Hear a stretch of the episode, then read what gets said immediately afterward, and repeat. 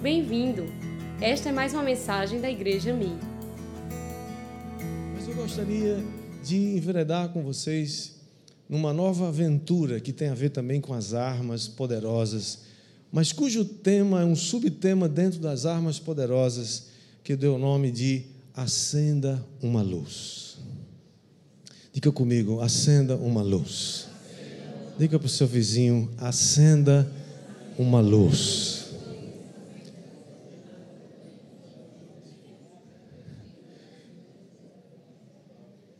Jesus Cristo estava às margens do mar da Galileia. E quando a gente vai em Israel, a gente sempre vai nesse lugar onde provavelmente Jesus deve ter proferido aquilo que ficou conhecido como o Sermão do Monte, ou Sermão da Montanha, ou o Sermão das Bem-aventuranças. É um lugar privilegiado porque ali tem uma condição geográfica e de, de acústica excelente. Naquela época não tinha microfone como hoje. Jesus precisou falar para uma multidão. E embora houvesse ali uma grande multidão para ouvir Jesus falar, Jesus não estava necessariamente se dirigindo às multidões, mas ele, ele estava se dirigindo, ensinando aos seus discípulos. Portanto, é que eu gostaria de compartilhar com você nessa primeira mensagem dessa série, como se Jesus estivesse ali naquele dia, hoje estivesse aqui, aliás, ele está aqui. Quantos creem que ele está aqui? E ele vai conversar conosco sobre algumas verdades importantes que acendem uma luz no seu coração e acendem uma luz por onde você andar. Vamos orar mais uma vez? Pai, te damos graças pela tua palavra, pela tua presença abençoadora nesse lugar, Senhor. Espírito Santo, nós sabemos, nós sentimos, nós cremos que tu estás aqui. Podemos sentir o teu toque, a tua instrução, a tua voz, Senhor, a tua inconfundível voz. Eu oro para que cada um aqui receba a sua porção, receba aquilo que vem do Senhor, aquilo que tu mesmo queres dizer à igreja hoje. Nós completamente dependemos do Senhor. Sabemos que só o Senhor pode falar conosco. E assim nós declaramos esse lugar cheio da tua presença, inundado pela tua presença abençoadora, enquanto o Senhor sela as entradas e as saídas desse lugar, em nome de Jesus. Todos dizem amém. Ocorre, amados, que essa carta, ou essa, esse sermão do monte, é também chamada de uma carta, a carta magna de Jesus Cristo ou do Evangelho. Na verdade, Jesus estava então falando para os seus discípulos sobre a doutrina do Evangelho de Jesus Cristo. Ele estava falando para seguidores de Cristo. Por que ele estava falando para seguidores de Cristo? Fica evidente que ele estava falando coisas que são humanamente impossíveis de serem cumpridas por seres humanos normais como nós. Porque todas as religiões, mundo afora, elas se esforçam para oferecer aos seus fiéis algo que seja alcançável, algo que seja possível, uma oferenda, uma, uma, um sacrifício, alguma coisa que seja alcançável, seja possível. Mas quando a gente começa a ler o Sermão da Montanha, capítulos 5, 6 e 7 de Mateus, nós vamos descobrindo algo. Aquilo é impossível que um ser humano possa cumprir. É por isso que o próprio Senhor Jesus Cristo, quando fala sobre a sua doutrina, ele deixa claro, mas nós vamos saber também ao final, que para os homens é impossível, mas para Deus nada é impossível. Quem crê, diga amém. Não é sem razão que Jesus começa então o seu sermão pelas bem-aventuranças. As bem-aventuranças são, primeiro, alicerce que Jesus coloca na sua mensagem. E ali podemos já começar a entender que bem-aventurança tem a ver com felicidade. Todo mundo quer ser feliz, sim ou não? Todos nós queremos ser felizes. Aliás, Deus fez você para ser feliz mesmo. Aliás, Deus deseja que você seja muito feliz. Quem recebe aí, diga recebo, em nome de Jesus. Mas ser feliz na cultura helênica, né, romana daquela época, a influência dessa cultura naquela região, o mundo conhecido, era ou significava ser culturalmente sábio. Eles cultivavam a sabedoria, mas também cultivavam a, a, a influência, eles cultivavam o ser feliz para eles era, era ter muitos bens, muitas posses, e principalmente né, a cultura helênica cultuava ou cultivava o belo, a beleza. Jesus começa a confrontar essa mentalidade em seu sermão, ao mesmo tempo em que ele demonstra que é completamente impossível que o homem consiga cumprir a lei de Deus sozinho.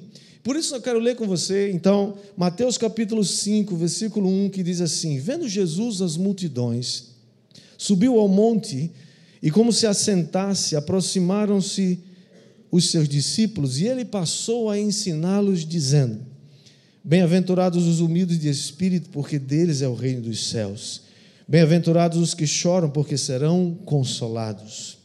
Bem-aventurados os mansos, porque herdarão a terra. Bem-aventurados os que têm fome e sede de justiça, porque serão fartos. Bem-aventurados os misericordiosos, porque alcançarão misericórdia. Até aqui. Gostaria de compartilhar com você então esses cinco primeiros, essas cinco primeiras bem-aventuranças. A primeira delas diz: Bem-aventurados os humildes de espírito, porque deles é o reino dos céus. O que quer dizer a palavra bem-aventurado? Bem-aventurado significa uma pessoa feliz, ou poderíamos dizer que é uma pessoa extremamente feliz, ou também uma pessoa muito bendita, uma pessoa muito bendita. Agora, quem são esses humildes de espírito? Uma outra versão fala pobres de espírito. E alguns acham que esses pobres de espírito ou humildes de espírito aqui são pobres, ou aqueles que fizeram um voto de pobreza.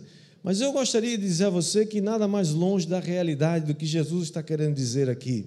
Na verdade, os humildes de espíritos, de espírito são bem-aventurados, porque eles se tornaram pobres por causa do Espírito Santo. Eles se tornaram livres do poder da riqueza. São pessoas que entenderam que, mesmo sendo ricos pelos padrões desse mundo, eles não se deixam vencer pela vaidade, pelo orgulho, pela prepotência ou pela avareza.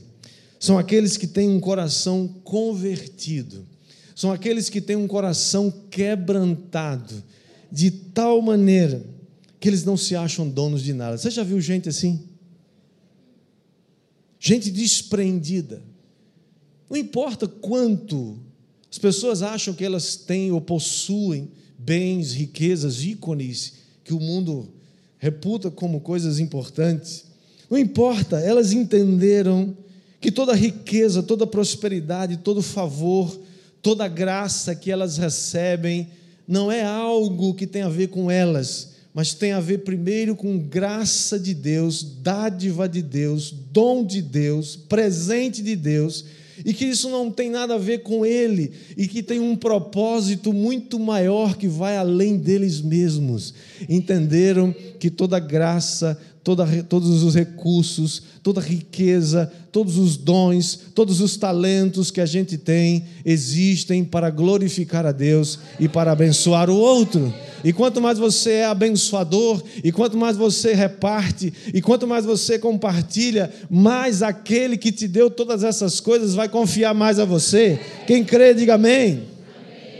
Só esse amém pode ser um amém mais, for, mais forte.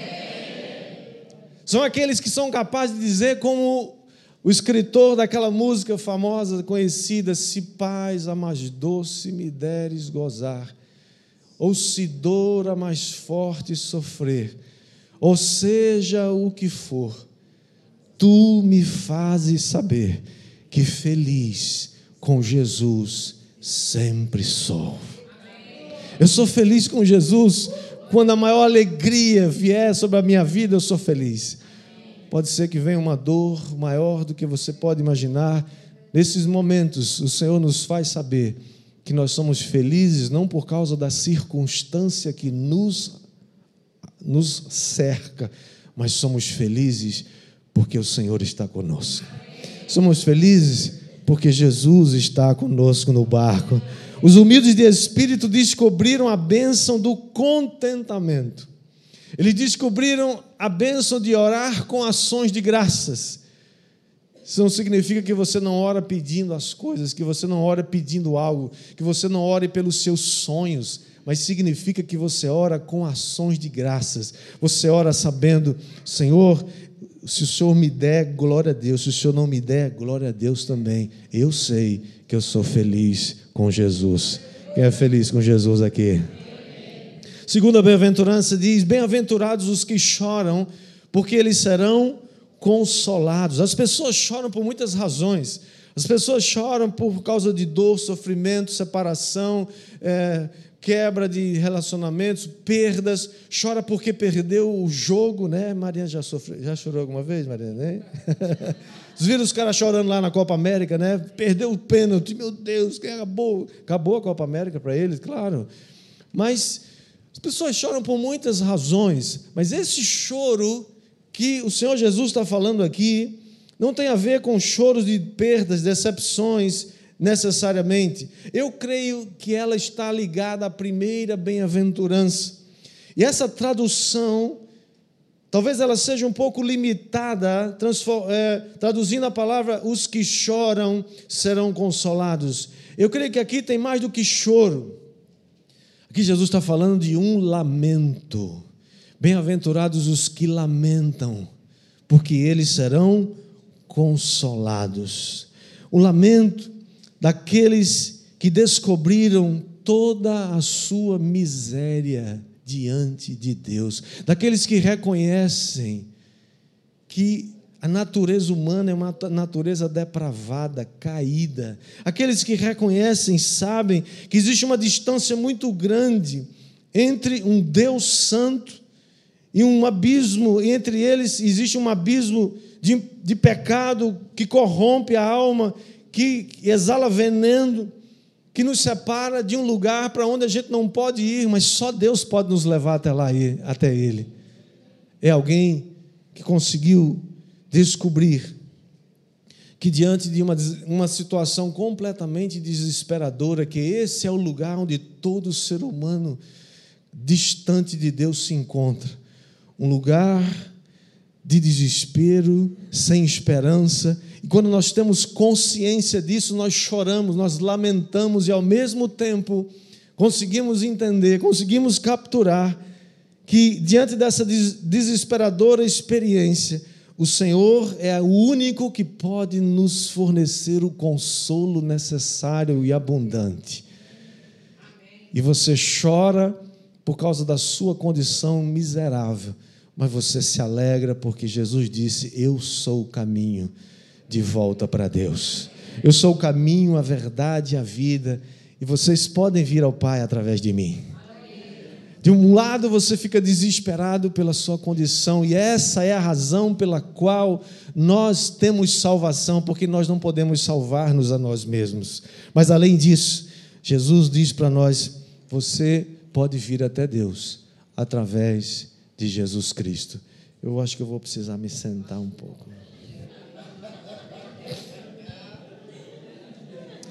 Deu uma canseira na perna aqui agora. Terceira.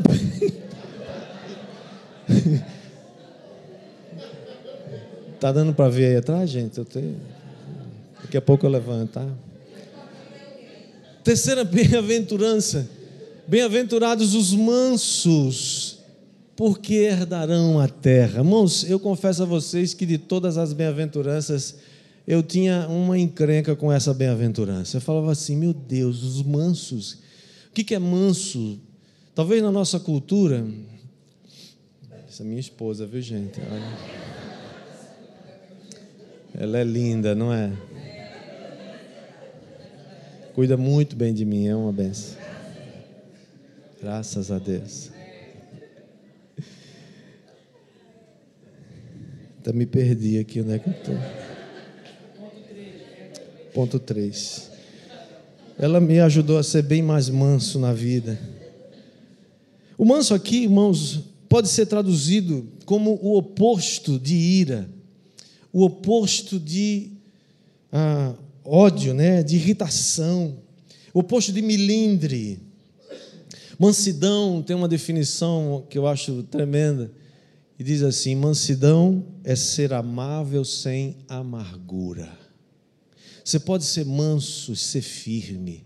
Você pode ser manso e não abrir mão de suas convicções. O que Jesus está dizendo é: você precisa ser amável.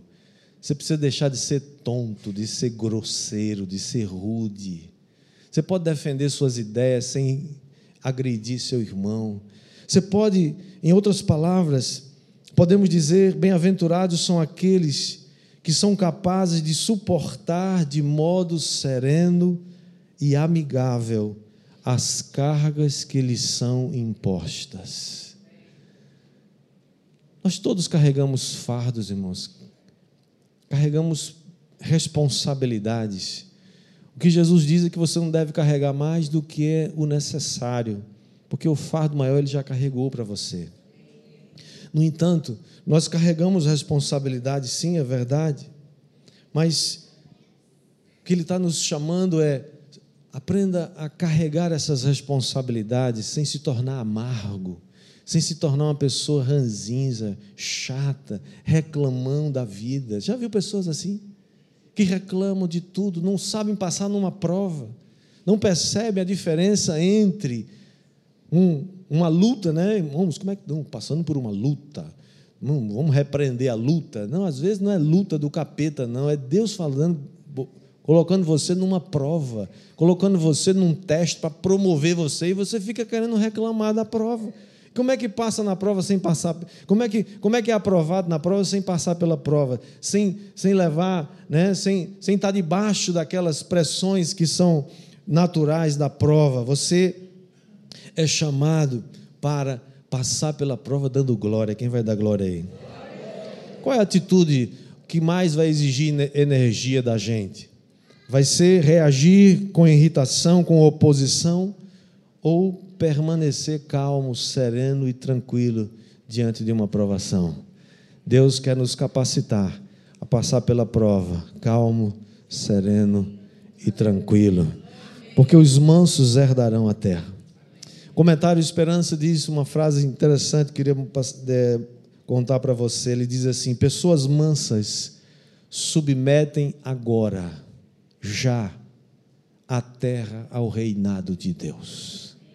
Porque não são os bravos, não são os brabos, né? não são aqueles violentos que herdam a terra. Quem herda a terra são os mansos. Se você é manso, você vai herdar essa terra. Quem vai dizer glória a Deus aí? Isso não significa que você vai ah, assistir ou ficar calado diante da injustiça. Porque injustiça continua sendo injustiça em qualquer lugar do mundo. Você pode sim e deve, mas os mansos aguardam o tempo e aguardam a oportunidade de explicar, de, de forma apropriada esclarecer explicar com objetividade, explicar com clareza, trazendo à luz a verdade, expondo a injustiça, mas nunca abandonando a lealdade considerando o outro. Você vê como que Jesus começa a colocar a base da sua doutrina? Três bem-aventuranças e como isso pode mudar a sua vida para sempre. Os mansos são aqueles que sabem esperar. Uma das grandes angústias dessa geração que a gente não sabe mais esperar. A gente não sabe esperar um elevador.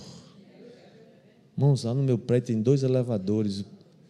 Eu não sei quantas pessoas apertam os dois elevadores, porque um está no quinto, o outro está no oitavo. Aí ele acha que não, o que chegar primeiro, gastando energia duas vezes, gastando. Não pode esperar cinco segundos a mais do que.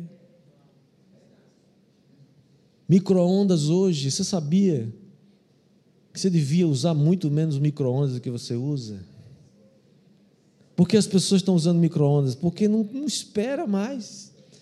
Elas só querem colocar cinco segundos e a comida está pronta. E aí elas acham que a vida se constrói com cinco minutos, com, com as coisas são instantâneas, não precisa mais de processo, de treinamento. Quanto tempo, quanto tempo você, Mariana, leva para alcançar algo? Né? Imagina chegar lá, comprar um chip, tudo, tudo, bom, você já chegou a melhor, a melhor jogadora do mundo. É assim que funciona? Não. E aí as pessoas querem que o relacionamento com Deus também seja assim, rápido, não é. Precisamos aprender a esperar. E mesmo quando o outro não aceitar a sua explicação, viu, manso? Viu, mansa? Olha para o seu vizinho e fala: Ei, manso, ei, mansa. Mesmo quando ela não aceitar, você. Viu? Olha para cá agora. Quando ela não aceitar a sua explicação, você não vai se encher de ira, você não vai se encher de impaciência, mas você vai tomar paciência, força. Você vai suportar as coisas confiando naquele que julga retamente. E que você vai fazer valer, sim, você vai defender seu ponto de vista, vai. Você vai defender a justiça, vai mas não dê lugar à confusão, à ira, ao milindre, porque são os mansos que vão herdar a terra, não os bravos que vão herdar a terra. Quem recebe, diga amém. Lembra de Abraão e Ló? Olha o exemplo, eu vou só ficar um pouquinho em pé assim, porque está dando uma cãibra aqui, sabe? E.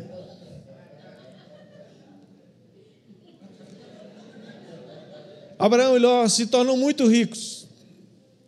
E os pastores, né, que cuidam dos rebanhos, estão lá, cresce, cresce, os rebanhos crescem, crescem, e começa a ter muito, muito conflito ali com os pastores.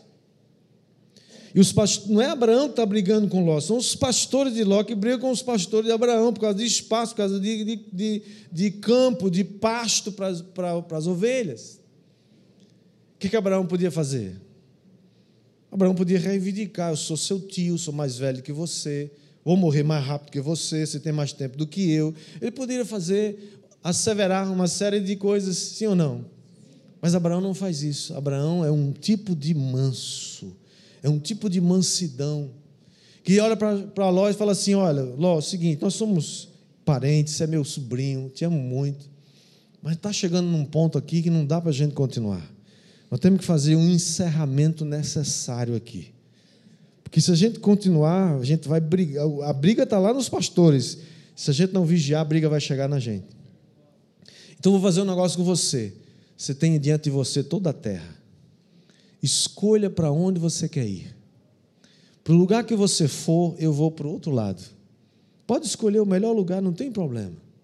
E Ló escolheu as campinas verdejantes que o levaram mais tarde a Sodoma ia ter toda uma história fracassada na vida. Abraão foi para o outro lado. E quando Ló deixa Abraão, deixa aquela confusão, deixa aquele negócio todo, aquele moído. Já viu um moído? O negócio quando está muito moído, irmão, precisa pedir discernimento a Deus para sair desse negócio. Porque moído é feito buraco negro, só afunda mais. No dia, logo depois que Ló se separou de Abraão, por lugar que ele escolheu, Abraão foi para o outro lado e Deus chamou Abraão e disse: Abraão, agora que se você agora que você está livre dessa encrenca, desse abençoado Ló. Claro que Abraão amava muito Ló, não queria que aquilo tivesse acontecido. Mas Deus disse para Abraão: Abraão, olha para o norte, olha para o sul. Oh, calma, calma. Melhor me sentar, acho que é. Olha. Não veio dizer que foi castigo, não, pelo amor de Deus.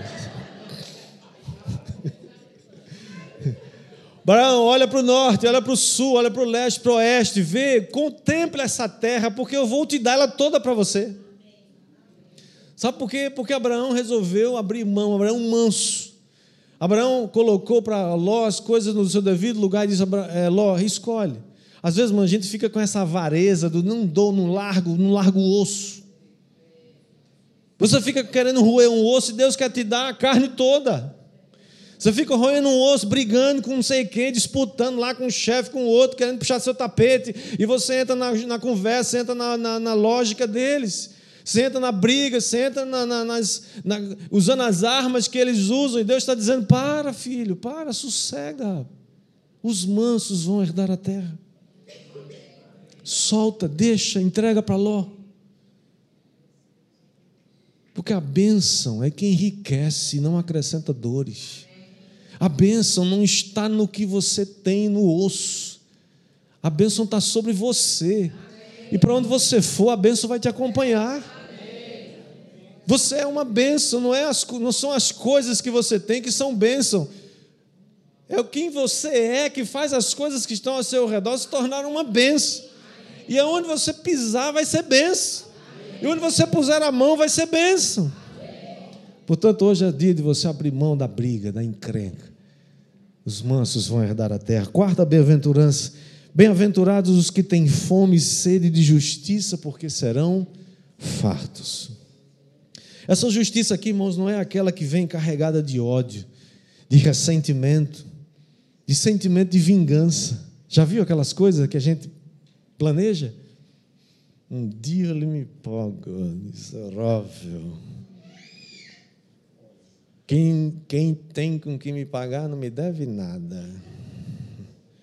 A justiça de Deus é mais certa do que. Irmãos, essas coisas carregadas de vingança. Bíblia diz: abra mão da vingança, a vingança pertence a Deus. Deus sabe como lidar com cada um de nós e com os nossos inimigos também. Sim ou não? Você acha que Deus sabe lidar melhor com seus inimigos do que você? Eu, eu creio. Então abra mão, deixa ele, deixa ele cuidar disso. Não é com sentimento de vingança. Nós podemos comparar, irmãos, ter fome e sede de justiça com Hebreus 12, 14, que diz assim: Segui a paz com todos e a santificação, sem a qual ninguém verá o Senhor. Nós somos saciados quando desejamos ardentemente agir em tudo como agrada a Deus. Nós somos saciados quando, seja por palavras, pensamentos, ações, tudo que a gente faz agrada ao Senhor. É por isso que a nossa justiça não é conquistada com esforço pessoal. Você nunca vai alcançar a justiça de Cristo por mérito. Você vai alcançar por dádiva. Jesus quer te dar a sua justiça de grátis.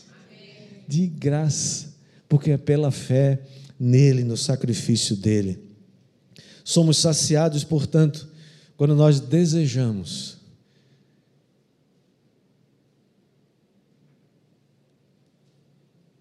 que a nossa satisfação não esteja nas coisas que um dia vão perecer, mas esteja naquelas coisas que vão permanecer para sempre.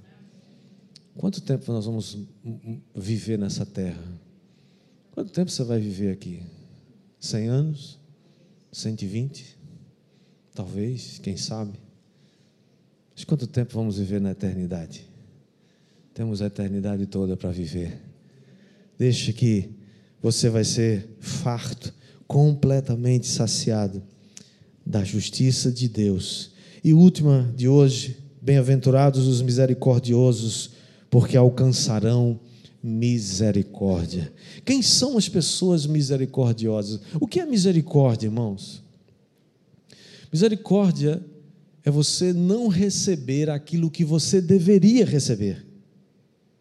Alguém misericordioso, e Deus é misericordioso, ele não nos trata segundo as nossas transgressões, mas ele decidiu nos tratar através de Jesus Cristo. Quando ele olha para você, ele vê Jesus. E ele vê que você foi perdoado por causa do que você pediu perdão a ele, e, e o sacrifício de Jesus é suficiente para te perdoar. Quem vai dizer amém? Portanto, misericordiosas são aquelas pessoas que vivem num estado permanente de perplexidade e comovidas com o fato de que Deus lhes está presenteando todo o tempo com algo que elas não teriam nenhum direito.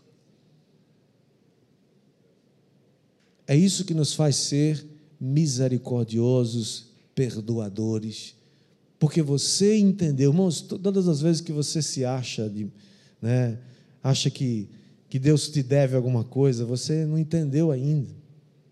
a bondade de Deus.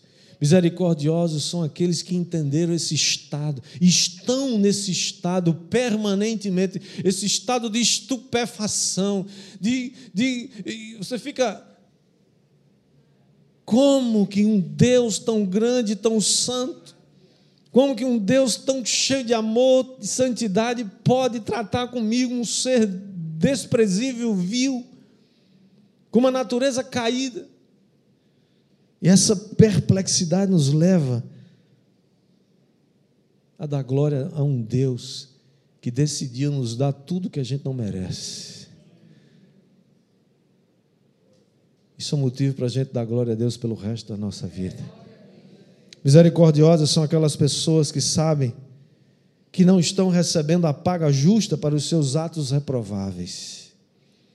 São aquelas que sabem que um Deus justo não lhes está cobrando o devido preço pelos seus pecados, mas antes em Cristo cancelou a nossa dívida.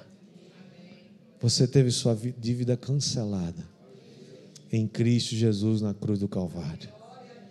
Paulo escrevendo aos Colossenses, capítulo 2, ele diz que Jesus expôs publicamente ao desprezo toda potestade, todo principado quando triunfou sobre eles na cruz do Calvário.